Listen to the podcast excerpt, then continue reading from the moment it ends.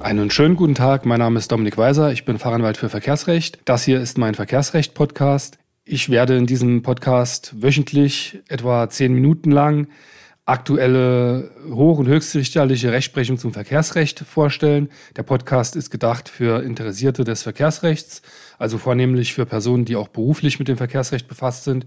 Es ist kein Anwaltswerbepodcast, er richtet sich also nicht an irgendwelche potenziellen Mandanten, die mit dem Verkehrsrecht nichts zu tun haben, denn sie werden dem Podcast wahrscheinlich auch nicht folgen können.